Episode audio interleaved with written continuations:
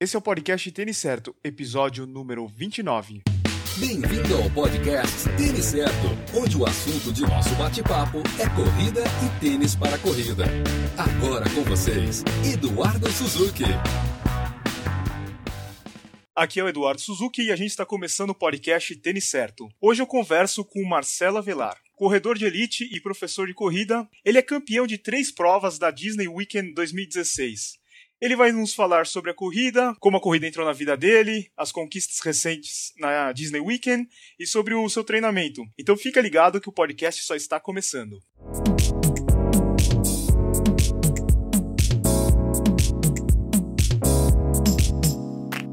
Oi Marcelo, tudo bem? Tudo bem, Eduardo. Obrigado pelo convite, tá? Eu que gostaria de agradecer a tua participação. Eu acho que vai ser bem interessante aí pro pessoal escutar a tua história e espero que todo mundo goste. Então, muito obrigado aí por aceitar o convite. A história realmente é bem interessante. Pessoal que curte aí a corrida vai, vai gostar da história, vai se interessar do começo ao final dela. Legal. Marcelo, de onde que você está falando? Eu estou falando de São Paulo, zona norte de São Paulo, no bairro de Santana, Eduardo. Eu morei muito tempo aí na, em Mariporã, né, na, na Serra da Cantareira, e agora eu estou morando aqui em Curitiba, mas é uma região que eu gosto muito. Meu pai, inclusive, ainda tem casa aí na, na região. Ah, tá. Eu, na verdade, eu sou de Vitória da Conquista, né? Sou do interior da Bahia, e eu estou em São Paulo há uns 10 anos. E sempre gostei da, da Zona Norte aqui, sempre eu morei eh, já no, no Canindé, depois que eu vim morar em Santana, não, não mudei daqui. É bem legal. A gente tem o outro florestal, tem a Serra da Cantareira, tem Mairiporã, a gente tem a Avenida Brasileira, Engenheiro. Então a gente tem um, uma série de percursos variados aqui para treinar. É bem, bem, bem gostoso essa parte da cidade. A gente vai falar de corrida, lógico, né? Mas tem uma história interessante aqui. Você jogava futebol antes. Essa, essa informação confere, Marcelo? É, você vê que eu falei para você que eu morava no Canindé, né? Tudo começou assim, tudo começou com futebol. A ideia de ter vindo para São Paulo foi justamente para jogar futebol. Então, me profissionalizei, joguei futebol profissional por cerca de cinco anos. Numa dessas aí que eu fiquei sem clube, a corrida para manter o condicionamento esperando um possível contato novo aí, um clube. Então foi quando eu comecei a me dedicar mais à parte física, mais à corrida, e foi quando surgiu a paixão pela, pelas corridas de rua. Você falou Carindé, a tua ideia era jogar ali na portuguesa? Joguei, joguei na portuguesa. Joguei ah, você jogou na portuguesa? Joguei, joguei na portuguesa, joguei no Guarani de Campinas. Então eu morava no Canindé justamente pela facilidade do, dos treinamentos ali. Então a gente treinava ou dentro do próprio Canindé ou no CT da Portuguesa, que o ônibus dos jogadores saía também do Canindé. Então, a Zona Norte para mim e estar tá ali no Canindé para ir treinar sempre foi o mais, mais fácil, o acesso foi sempre mais fácil. E conta aí, como é que entrou a, a corrida na sua vida? Foi logo depois aí do futebol? Foi justamente assim, Eduardo. Eu, eu, eu tava sem clube na época, né? Então fiquei, fiquei sem contrato com clube nenhum. E numa dessas aí, para manter o condicionamento, como eu te falei, precisava estar tá dando uma corridinha. Nessa de corre aqui, fui melhorando o condicionamento. Fui participar de uma corrida de rua com amigos e percebi que tinha jeito o negócio ali. Então foi quando eu me apaixonei pela modalidade e estou aí até hoje. E pelo que eu estava lendo, logo começaram a aparecer os pódios aí na, na, nas suas provas, né? Você lembra qual que foram as primeiras provas aí que você já subiu no pódio? Cara, deixa, deixa eu tentar lembrar aqui. Assim, eu, eu a primeira prova que eu fiz foi o circuito das estações no Pacaembu. Foi a convite de de uma amiga. Aí eu fui super bem, assim, fui, fui para correr numa boa e acabei ficando ali entre os 15, 20 primeiros. E aí quando o resultado saiu, eu falei, nossa, vim, nem sabia como que era, era a minha estreia na corrida de rua, já me dei super bem. Então ali eu comecei a ver que, que rolava. Eu creio que o meu primeiro pódio foi numa prova da Track and Field, hum, deixa eu lembrar, do shopping Anália Franco. Foi meu primeiro pódio numa prova de 10 quilômetros. Eu subi, acho que eu fui quarto colocado. Dali para frente eu vi numa, numa maré muito boa, vi levando tudo, né? Então, graças a Deus, até hoje eu ainda tô, tô nas pontas. Bacana. E a gente sabe que é difícil viver de, de esporte aqui no Brasil, né? Você sendo um corredor de elite, você acha que é possível viver exclusivamente do, do esporte ou é muito difícil ainda? O atletismo no Brasil, o atletismo é esporte base, né? Então, o cara não tem como jogar futebol sem correr. O cara não tem como jogar basquete sem correr, jogar vôlei sem correr. Então, a corrida é a modalidade base para os outros esportes. Ela deveria ser bem mais valorizada do que os outros esportes. Mas, infelizmente, a gente não tem esse valor. Tem atletas de ponta aí que tem que trabalhar duro para ter um aporte financeiro para conseguir alguns, alguns acessórios e conseguir até viver bem. Com a, o dinheiro do atletismo é meio complicado, salvo algumas exceções de, de apoios, né, de patrocinadores. Então a gente tem alguns apoios aí que nos fornece material para treinar, ajuda de custo. Isso influencia muito no desempenho, mas a atenção dada ainda não é a que o atletismo merece. A gente tem muita gente boa no atletismo, a gente tem muito cara de ponta que se tivesse como se dedicar 100% e levar o, a corrida como uma profissão mesmo, a gente teria resultados bem melhores, assim, mais expressivos, até mesmo nessa Olimpíada agora que vai vir aí. A gente teria representantes bem mais preparados, mas o cara tem que dividir o tempo entre trabalhar e fazer o, o, o que ele gosta, que é a corrida. Então tem que ser realmente por, por, por, paixão, tem que ser porque realmente gosta. É difícil mesmo. Você é formado em educação física, né, Marcelo? Justamente foi isso que aconteceu. A influência da corrida na minha vida, ela fez com que eu começasse a buscar mais sobre, sobre a parte científica da corrida, sobre o esporte em geral. Eu falo corrida, mas eu sou um cara apaixonado pelo esporte. É, mas a corrida é a modalidade que mais tem afinidade. Então, a ideia de começar a fazer educação física foi para eu mesmo prescrever os meus treinos, tentar melhorar o meu desempenho e tentar é, fazer com que pós, quando eu não tivesse mais como corredor, eu conseguisse uma carreira científica, uma carreira acadêmica, ou talvez como treinador, e isso foi acontecendo naturalmente. Então, eu sou formado em educação física, tenho um pós em fisiologia e pós em biomecânica da corrida já. Parece que na tua vida uma coisa foi ligando a outra, né? Você começou lá no futebol, daí apareceu a corrida, a educação física e agora você tem uma, uma assessoria, né? Tem uma assessoria. Então, foi justamente com, com essa necessidade. Então, quando eu comecei a fazer educação física, eu não tinha interesse em ter uma assessoria esportiva. Não tinha. É, meu interesse era justamente a prescrição do meu treinamento e entender melhor como funciona tudo isso, entender por que, que os quenianos eles se dão melhor, por que, que treinar na altitude é, talvez seja melhor, o tipo de calçado. Então, essas descobertas do, dentro do curso é, de educação física me fizeram um cara mais consciente do, dos meus treinamentos.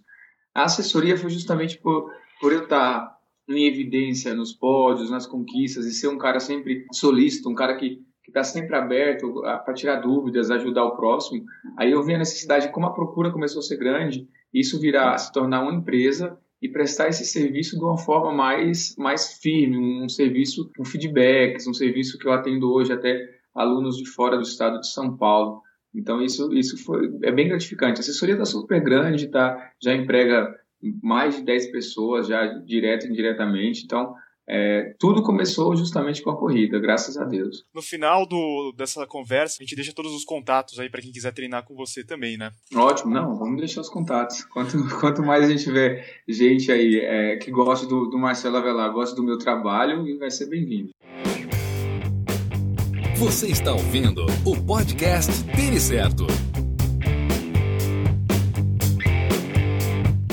Agora vamos falar da Disney. Você correu o desafio do Dunga, certo? Fiz o desafio do Dunga, fui para fazer todas as quatro provas. Então, para quem não sabe, o desafio do Dunga, em dias separados, o corredor corre 5K, 10K, meia maratona e a maratona, né?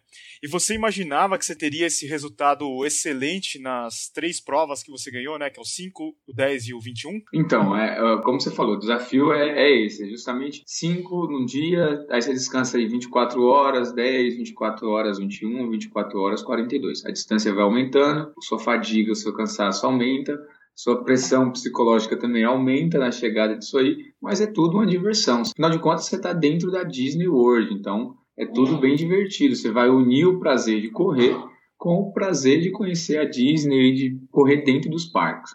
Aí é a primeira parte. A segunda é que eu me preparei, é, eu sempre fui um atleta, a, a minha especialidade hoje em dia é os 5 mil metros, são 5 quilômetros. Então eu estava preparado para tentar ter um, um, uma vitória nos 5 quilômetros, talvez nos 10 quilômetros. É, não esperava é, ganhar os 21, ou então ganhar as três provas e ainda ficar ali entre os 10 primeiros da, da maratona, chegando com o nosso querido Adriano Bastos, aí, que é octacampeão da prova. Então, para mim, é, foi uma grande surpresa.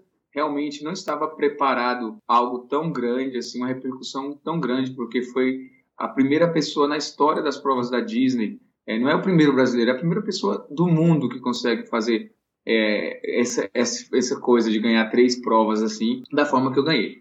É claro que eu fiz alguns simulados antes, a gente vai falar depois, não sei se você vai querer falar sobre a, a forma que eu me preparei para isso.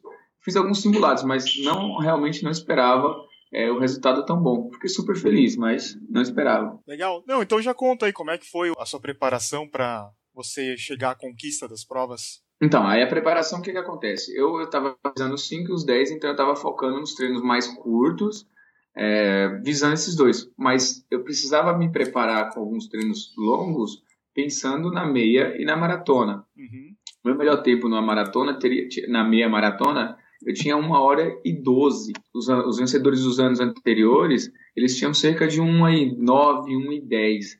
Por mais que eu corresse descansado, talvez eu não teria chances. Mas aí eu comecei fiz alguns simulados, simulei como seria a prova correndo 5, 10, 21 e 42, é claro que com a distância um pouco menor. Simulei da forma que eu ia me alimentar, a forma que eu ia descansar e levei isso para dentro da prova. Então, esse simulado foi grande, foi de grande importância, porque fez uma prévia de como meu corpo ia reagir a essas distâncias. A prova dos 5 km eu ganhei com 15 minutos alto, assim, 15, 50 alguma coisa.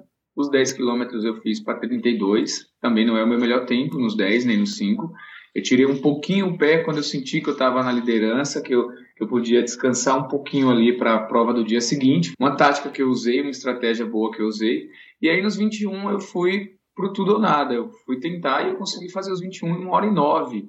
Então, eu consegui um tempo excelente nos 21 quilômetros numa meia maratona, depois de estar cansado nos 5 e nos 10 e ainda guardei um pouquinho de energia ali. Cheguei quatro minutos na frente do segundo colocado, tirei um pouquinho o pé quando eu senti que eu estava com a distância razoável para poder correr a maratona no outro dia, uma maratona é, boa, uma maratona de forma saudável, sem, sem sofrer bastante. É, e ainda chegar junto com o Adriano não é fácil na, na maratona, né?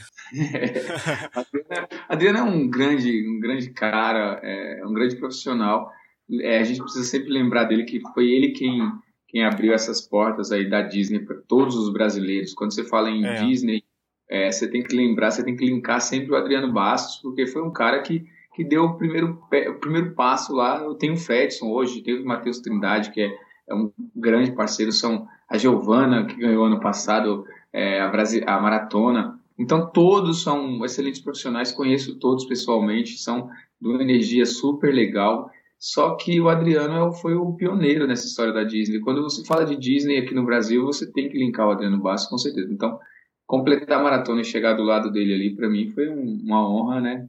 enorme. É, eu já tive a oportunidade de conversar aqui no podcast com o Fredson, um cara muito bacana, né? E agora eu tô querendo convidar o Adriano também para participar, né? O Adriano vale a pena, ele vai trocar Adriano, com certeza, se você convidar, ele vai topar na hora e as experiências que ele tem de Disney, as histórias que ele tem de Disney são realmente fantásticas, são mágicas. É isso aí. Essa foi a primeira vez que você participou das provas da Disney? Essa foi a minha primeira vez, foi minha estreia na Disney, né? Eu fui. É, ele, ele me ajudou bastante, o próprio Adriano. A gente chegou a treinar junto, né, na USP, fizemos alguns treinos juntos. E nesses treinos ele ia me passando muita coisa de, de, experiência que ele tem lá. Minha primeira vez, de muitas, né? Já tô com convite, já tô com tudo fechado pro ano que vem. Uhum. Eu saí de lá saí de lá já com tudo pronto pro próximo ano, rapaz, você acredita? Não, isso que é legal. Eu já participei uma vez da meia lá, né? E, e é bem isso, né? Você termina lá, você já tá com vontade de se inscrever para próximo, pro próximo ano, né? Então, e as inscrições abrem agora em abril. É. E veio muita gente já começando a me sondar sobre como que é, como que não é. E quando, quando finalizamos as provas lá, a própria organização me fez já o convite para o próximo ano. Eu já tô com o pé lá dentro já, se Deus quiser. uma coisa que é interessante, Marcelo, é a repercussão né, dessa prova da Disney. Mesmo ela não sendo uma prova que tem prêmio em dinheiro, mas aqui no Brasil, vocês que são os ganhadores, assim, é uma coisa que ficam meses falando desse assunto, né? E como é que foi isso daí para você, a repercussão? Muita gente te procurando para conversar e saindo na mídia também, né? A gente tem, depois da Disney, a gente fica um ano, né? Com, com a Disney ainda em evidência, porque é, é diferente de você ganhar uma corrida. É, todas as outras têm valor, mas é diferente de você ganhar uma corrida, é, por exemplo, você ganha uma corrida da Track and Field ou da Adidas ou da você ganhou, só que na próxima semana já tem uma corrida igual àquela, já tem um novo pódio, e se você não ganhar de novo, a evidência já não está com você, já está com a outra pessoa. É. A Disney ela tem essa, esse lance de ter uma vez por ano. Então, até chegar a Disney de 2017, o Marcelo Avelar ainda vai estar em evidência por ter ganho e ter feito o que ele fez em 2016. É claro que a procura nos primeiros meses, janeiro, fevereiro, esse mês ainda, agora que ainda voltam as inscrições, é, é, as, as pessoas ficam o tempo inteiro ali sondando a própria mídia, porque a maioria dos brasileiros já estão se preparando para a Disney do ano que vem. É tanto que a inscrição abre num dia, elas encerram bem rápido e, é. e o público, público brasileiro é super fã dessa prova. É isso aí. E como você já disse, né, você já tem planos para participar da prova no ano que vem, e você acha que você vai fazer o desafio de novo ou vai focar numa prova específica? Cara, tô, tô na dúvida o que, que eu vou fazer, porque eu tenho um convite para fazer as quatro provas, para tentar talvez ganhar as quatro, poderia focar nesse treinamento. Eu tenho um convite para ir puramente para maratona esse ano, 2017, e estou estudando, estou pensando o que, que eu vou fazer ainda, depende da minha carga de trabalhos, né? Como a gente falou, eu trabalho bastante, não, não tenho tempo só para me dedicar aos treinos. Agora mesmo esse ano eu não estreiei ainda nas provas, né? Porque eu voltei da Disney com muito trabalho acumulado, muita coisa. Não deu tempo de fazer a base porque a minha base foi feita antes da Disney. Agora que eu estou retomando para estrear em 2016 ainda, né? Assim, é. dentro do Brasil. Então eu não sei ainda como vai ser ano que vem, 2017, mas com certeza estarei lá. Legal. E você é bem eclético nas provas, né? Os cinco sendo as suas especialidades, mas você chega a correr todas as provas, né? Agora falando assim sobre o seu treinamento, como é que funciona assim? Você tem uma especialidade que é o 5, mas você corre a, a, maratona, você já foca assim na maratona e depois acaba encaixando as outras provas? É assim que funciona o teu treinamento? Então, é, eu, eu sou eu, aquele negócio, eu gosto de correr, né? Você me chama, eu faço qualquer distância. Eu já fiz 5, 10, 15, 21, 42. Fui vice-campeão de Bertioga Marizias, que são 75 quilômetros. Fiz em 5 horas e 40. Então, pô, um cara que um especialista em 5 quilômetros correu 75. Você poderia imaginar que um cara de 5 quilômetros jamais ia entrar nessa, mas eu mudo o foco do meu treinamento para aquela prova específica. Então, é claro que quem treina para uma maratona, os longos, é, esses treinos aí são mais cansativos, te deixam com as pernas realmente mais pesadas. Aí você vai fazer uma prova mais curta, você não, não consegue desempenhar uma velocidade que você precisa para fazer um pace de 3 minutos por quilômetro e fazer um 15 baixo uma prova.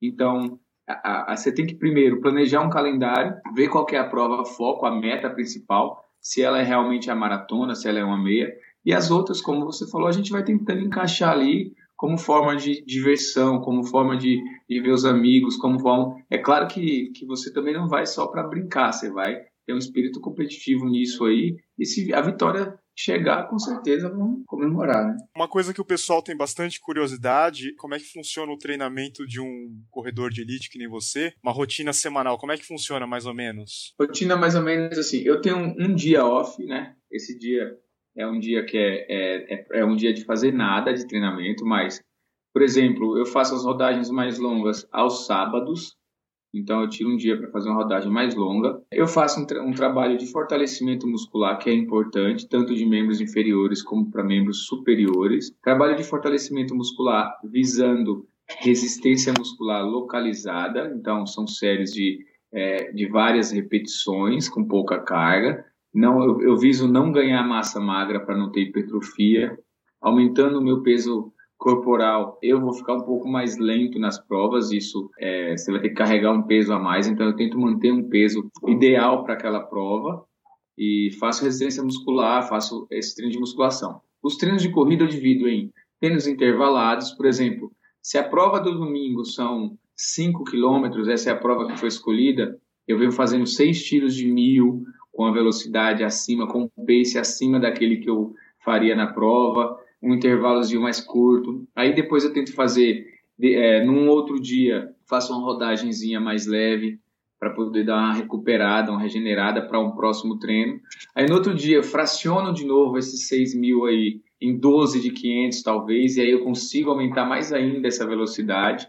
Então assim, se a prova é de 5 quilômetros, eu tento colocar 6 quilômetros e fraciono ele em, em treinos intervalados com uma velocidade um pouco maior. Quanto menor a distância, mais velocidade e menor o intervalo de descanso entre as séries. Legal. E você faz um treinamento em pista também? Eu faço treinamento também dentro de pista, na rua, algumas vezes na esteira da academia, também uso bastante a esteira, justamente para os meus treinos intervalados, porque é, a esteira tem um benefício muito grande para mim, porque eu consigo controlar algumas variáveis. Por exemplo, no treino de intervalado, onde eu tenho que executar um tiro de 2 mil metros, por exemplo, um tiro de 1.500. Quando você está na rua, é, a sua, você vai fadigando, você diminui a velocidade. É normal seu corpo pedir para diminuir, uma que você fadigou e você obedece aquilo e vai diminuindo. Quando você está numa esteira e você coloca uma velocidade, você é, você tenta manter aquela velocidade até o final. Por mais que você queira diminuir, às vezes fica mais difícil você colocar o dedo lá no botão para diminuir do que correr. Então, a esteira acaba me condicionando a manter um, um ritmo certo, uma passada mais, digamos que uma passada um pouco mais cadenciada. Então, a esteira tem esse benefício também. Então, eu divido meus treinos entre pista, rua e esteira. Legal, só uma curiosidade, quanto que é a velocidade que você coloca na esteira? Cara, a esteira da academia que eu tô, ela só vai até 23 km por hora, hein? Então, às vezes para fazer Caramba. tiro, é, por exemplo, um tiro de, de 500 metros, mais ou menos, se eu colocar ela 21 por hora, 21,5 por hora, ela me dá um pace legal. Um tiro de mil, aí eu consigo colocar 20, 20.2, que aí eu faço para 2,56, um tiro de mil, 2,55.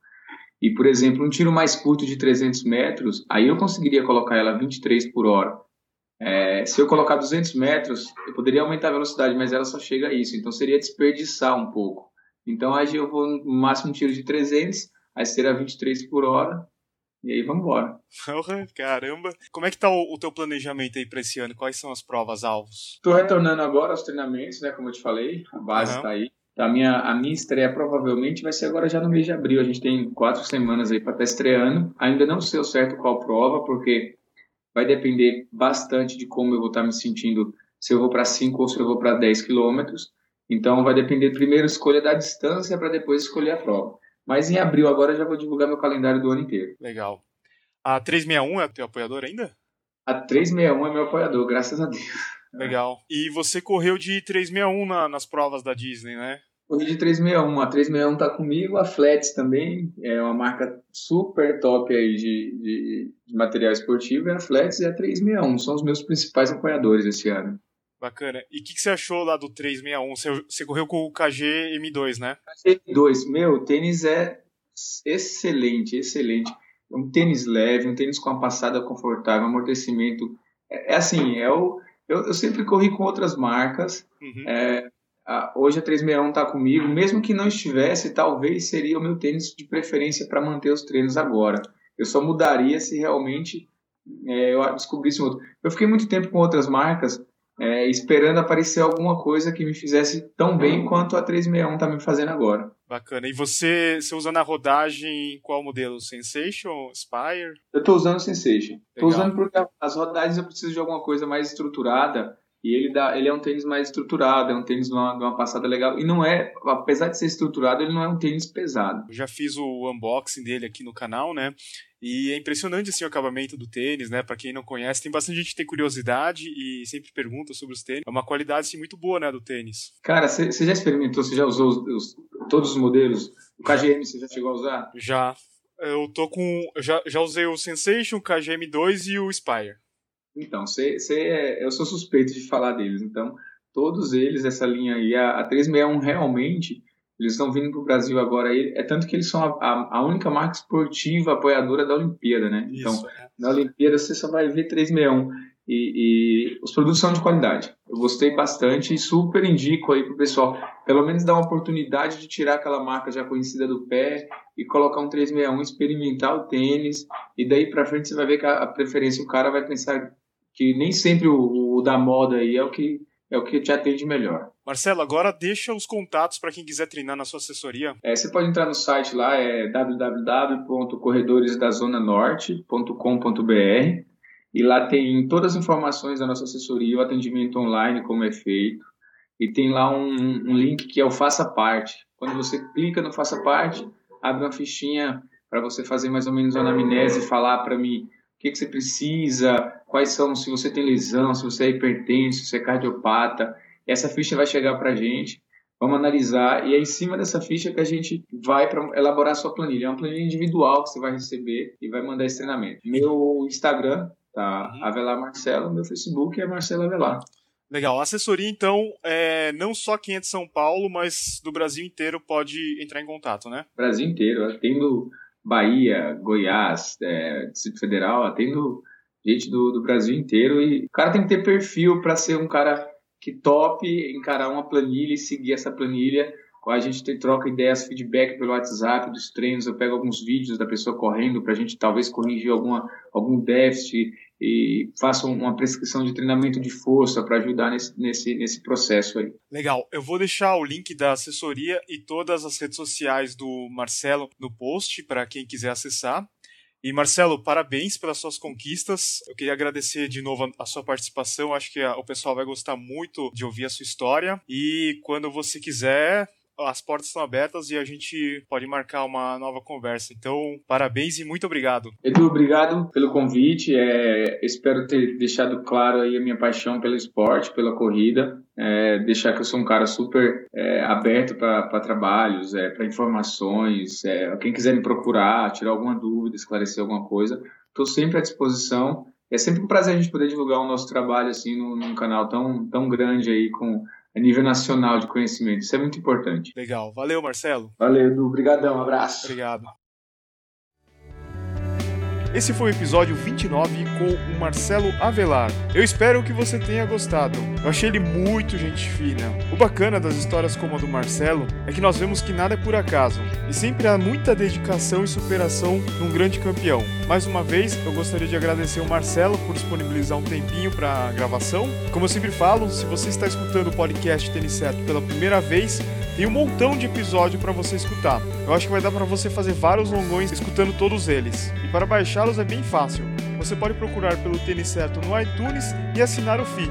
Assinando o feed, você também não vai perder mais nenhum episódio novo. E se você usa Android, você pode procurar pelo Tênis Certo no Stitcher ou adicionar o feed no seu agregador favorito. E se você já está escutando no iTunes, não deixe de visitar o blog que é o têniscerto.com Lá eu posto avaliações de tênis, vídeos de unboxing e notícias do mercado running. Então, de novo, é têniscerto.com.